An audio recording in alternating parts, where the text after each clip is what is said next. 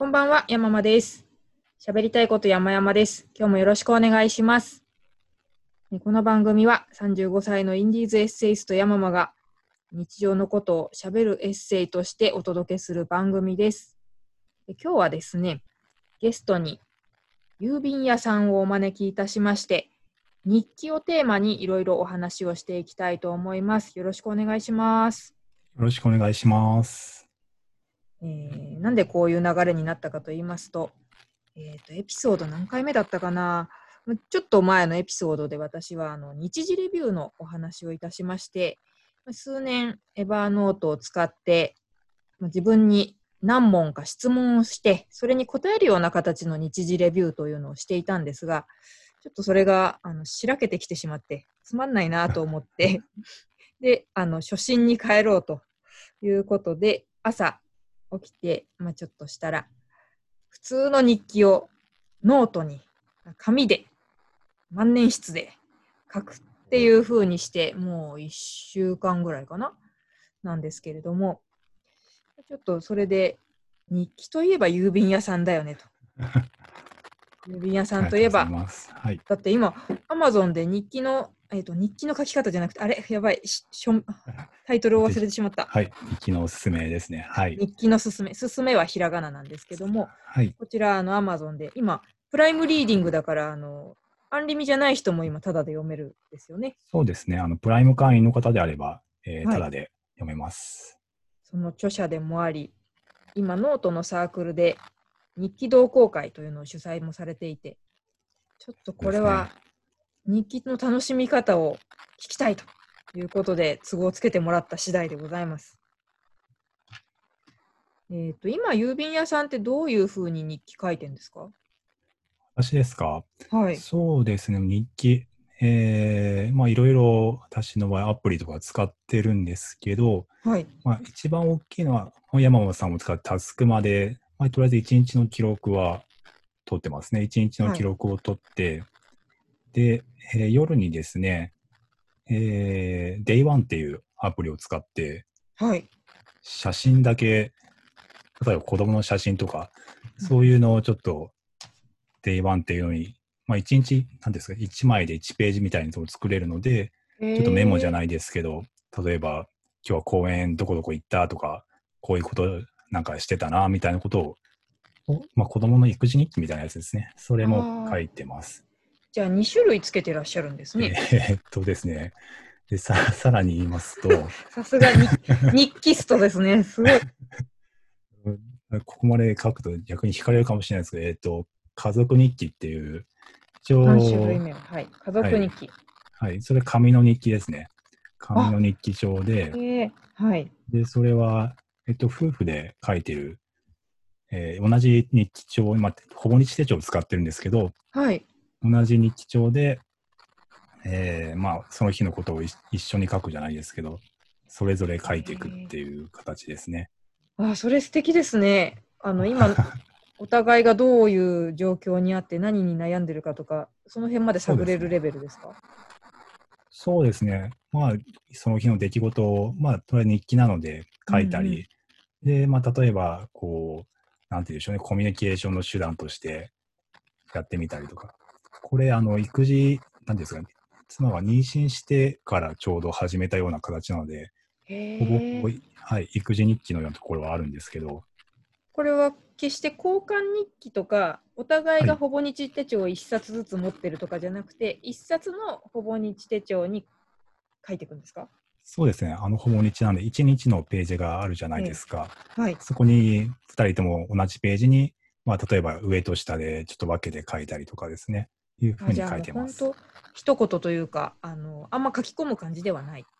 そうですね、でも書こうとは結構5行ずつぐらいとか書けたりするので、案外あの大きい、一番大きいっていうんですかね、あの、カズン、あれは、あっちはカズンでしたっけ？あの、うんうん、小さいのと大きいのがあるんですけど、はい大きい方を使ってるので、B5 ぐらいはあるので、そこそこうん書けます。はい。なんかでも日記っていうと結構あのお悩み相談であるんじゃないかと思うけどあの結構書き込まなきゃいけないって思ってらっしゃる方いそうですがはい。5行で十分伝わる感じですか？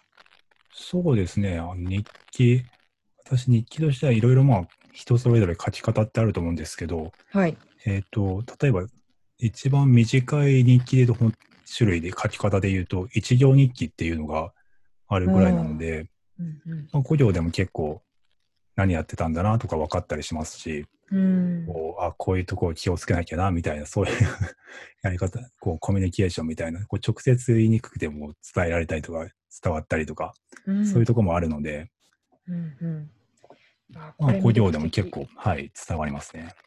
あちょっとこの家族日記が興味津々で止めちゃいましたが、この文だと4種類目の日記もありそうですね。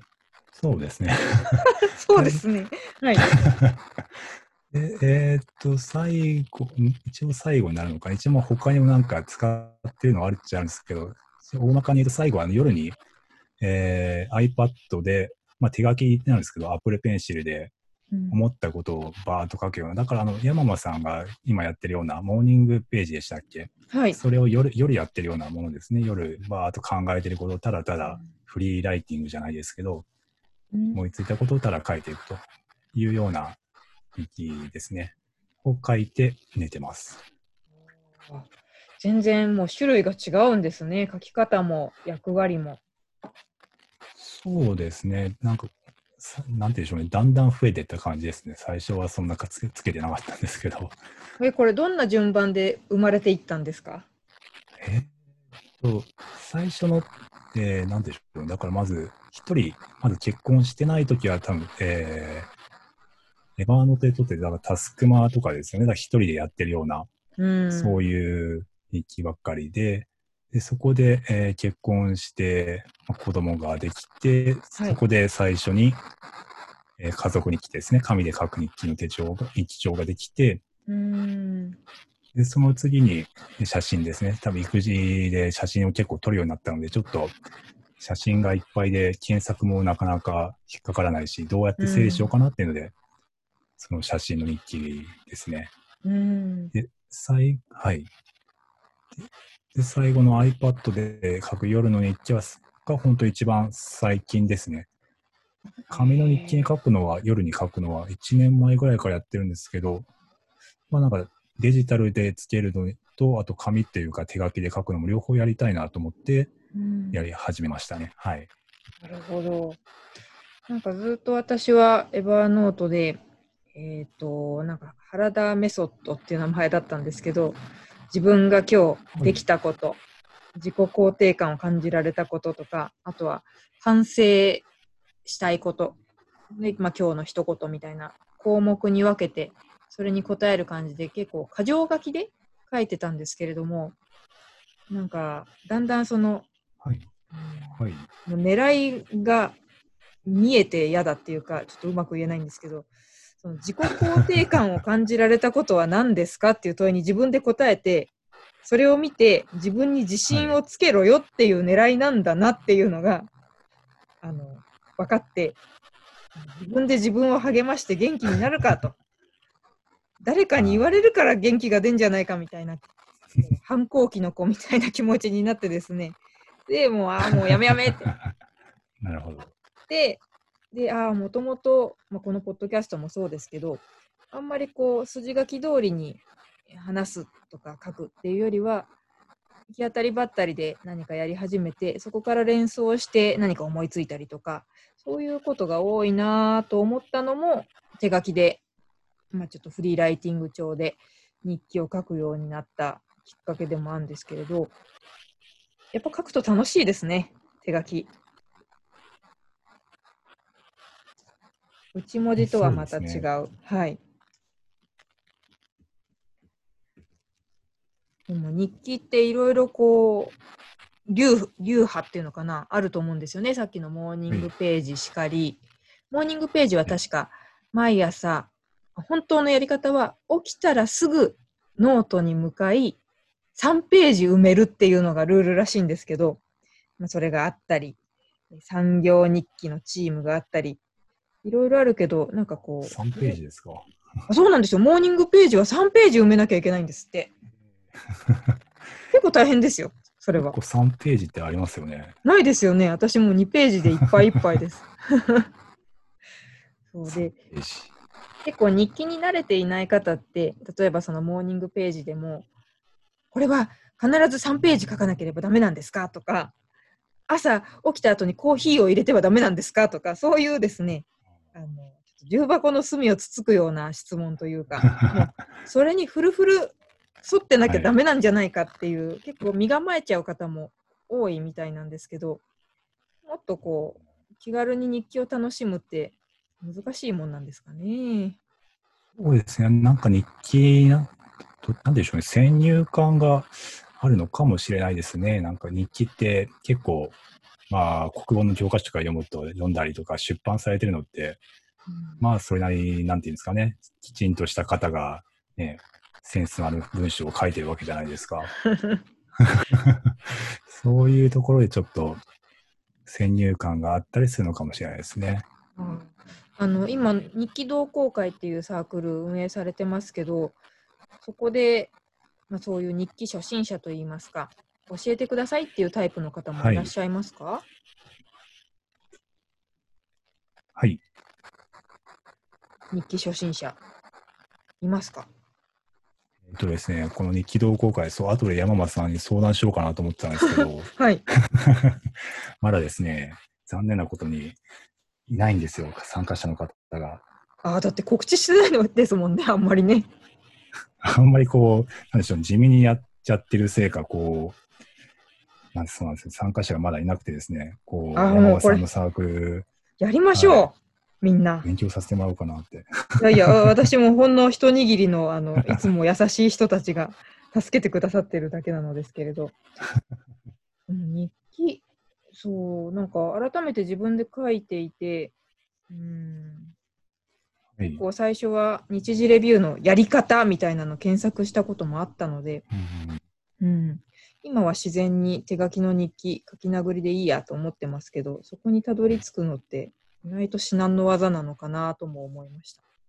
そうですね、日時レ、まあ、あの、人のタイプにもよると思うんですけど、まあ、結構、日時レビューとか日記を読み返すとき、まあ、楽しいのって、例えば、まあ、例えば1年前の日記読んでこういうことあったんだみたいな、そういう思い出したりとか、そういう、なんでしょうね、思い出して、アハ体験じゃないですけど、あ、こういうことあったなみたいなのとか、そういう、あとは、こう、そういうところなんですけど、うん、うんただ、なんでしょうね、1日前だと、そういうのってあまりないじゃないですか。ないですね。覚えてますしね。覚えてますから。うんただ多分山松さんもちょっとなんかこう、なんでしょうね、冷めるじゃないですけど、調べる、もう確認事項みたいに多分なってると思うんですね。そうですね。はい。なので、今やってらっしゃるあの、モーニングページとかフリーライティングってやってるうちに結構、自分でも思ってなかったようなこととか、うん結構発見すると思うんですよね。そうですね。書いてる時点でも連想ゲームで思いつくことがありますし、それをまた振り返るときに何か発見することありそうです。そうですね。なのでそういう発見があると結構また楽しいと思うので、うなのんで、その、まあ、多分日時レビューのやり方でも発見をできる方っていうのは、まあ、タイプによっていらっしゃると思うんですけど、そうですね。項目型っていうか、リストの方やってみて、はい。うんで、す山松さんが、まあ、多分今、今やってるようなうん。フリーライティングの方で、えー、多分や、たのそっちの方が多分、なんていうんでしょうね、合ってらっしゃるんじゃないかなとは思います。そうですね。なんかその項目っていうのは本当何年もやってたので、去年の今日何してたっけって照合することもできるんですけれども、あのやっぱこう、箇条書きで淡々と書いてあるので、まあ確かにこのことやってたのは分かる。分かったけども、読み返してて面白くない。あうんあの以前、郵便屋さんのポッドキャストで取り上げてらした、はい別のポッドキャストで、便所のつぶやきという面白番組がありますが、そちらで芸人のホイップ坊やさんが日記を書くコツとして、感情を書けっておっしゃってたじゃないですか、気持ちを。そうですね。はい。それを私もあの楽しみにしてるんだなと思って、ちょっと来年読み直すのが楽しみですもん、自分の日記。そうですね。やっぱり行動と感情で言うと、やっぱり感情の方が面白いですよね。うーん。ですね。はい。で、感情、やっぱり感情がなんか動いたことっていうのは自分なりに何か関心とか、何うん興味関心があったりとか、うんうん何かしら自分にとってのトピックだと思うので、やっうんぱりそういうのが、きうん、その時の記憶を読み起こすフックになりやすいと思いますし、うんだから読んでいて面白いんでしょうね、やっぱり。そうですね。あの、郵便屋さんがそのずっとやってたっていうエバーノートというかタスクマ上のものって、それはやっぱり項目分けして箇条書きにするタイプの日記なんでしたっけ？自由記述型でしたっけ？えーっと、まあ、えーっと、タスクマはまずは、まあ、時系列にメモを書くような形で、はい。で、エヴァーノートに残した一応時系列で、まあリスどちらかとリストじゃないですね。また振り返りのレビューはまた別で、ああ、また別途書いてらっしゃるんですね。別でやってましたね。例えばダイナリストとか、今はロームリサーチっていう方でやってますけど、はい。うんうんそちらでやってましたね。でも、それ始めたのが、もう就職してからぐらいですか？そうですね。えっ、と、日記自体を始めたのはもう大学時代ぐらいからなんですけど、ん Evernote を使い始めたのが、まあ、えー、大体就職してからぐらいですね。多分あー2011とか2とか、そのぐらいだったと思いますね。まあだからずっとほぼデジタルで管理されてたってことですよね。いや、あの今、ノートにかい、紙のノートに書いてるから、そうですね。捨てように捨てられないし、どういうふうに管理してたのかなと思ったけど、割と序盤からデジタルだったのか。でも、あの、結構ありますよ。紙の日記、この前ちょっと読み返す機会がちょうどあって、あまあ、今でも10冊とかぐらいはあります。取ってあるんですね。そうですね、取ってありますね。でね、家族日記もちょっと捨てづらいですよね、これは。そうですね。だからまあ個人のはなんて言うんでしょうね。まあ、ちょっとかしまってありますけど、ちょっと見えにくいところに。まあ家族日記は分かりやすいところに置いてありますが、ちょっとね、個人日記はなかなかこう見せにくいというかね、ありますんで。ほどな。日記。そうですね、日記のすすめ。日記のすすめも拝読したんですけど、やっぱ振り返りが大事とあったんで、捨てないようにあありがとうございますそうですね。やっぱり何年か前のとかを読み返すと、うん、まあ、あの、よく仕事のお林さんとか言ってらっしゃいますけど、伏線回収じゃないですけど、うん。こう自分にとって点と点が、はい、つながりますので、うん。でやっぱりこういう、あの、スティーブ・ジョブスじゃないですけど、点と点がつながって、こう自分にとってのストーリーなど、やっぱり、それが、やっぱ日記の、日のうん醍醐味だと思いますんで、そうですね。私、あの、ブログを一頃は毎日書いてたんで、それが日記代わりだって思っていたとこもあるんですけど、やっぱり人に見られているものと自分だけのものだと、書きぶりが全然変わりますしね。そうですね。やっぱりどうしても人の目というか、こうリミッターがかかりますよね。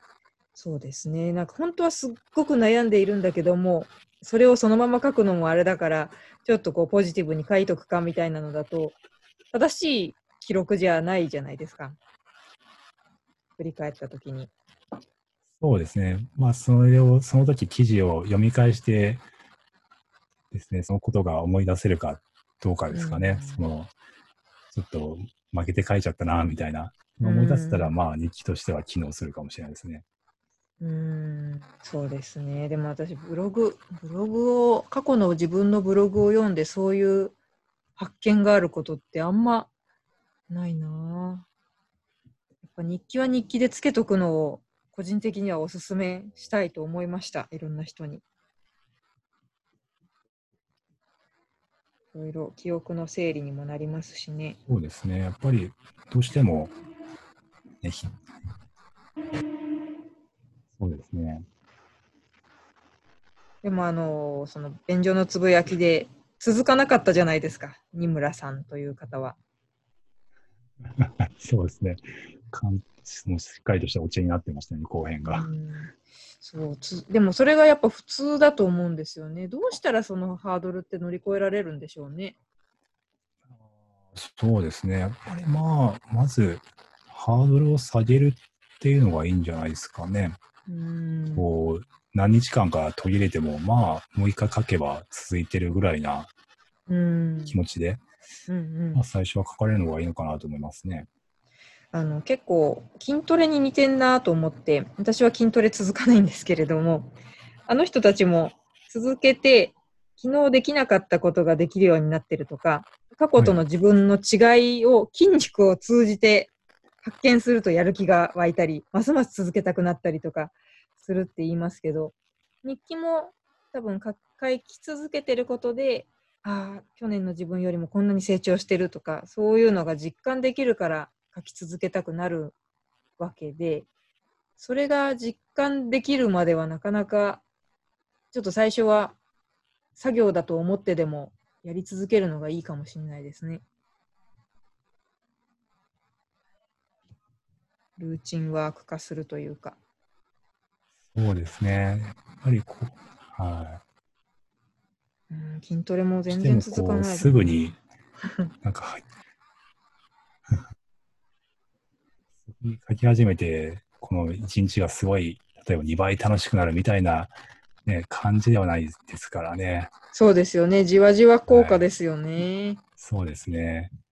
こう、一日が2倍楽しくなるっていうのは、こう、一月通してみたら、なんか5%ぐらい楽しくなってるみたいな、うん。イメージありますね。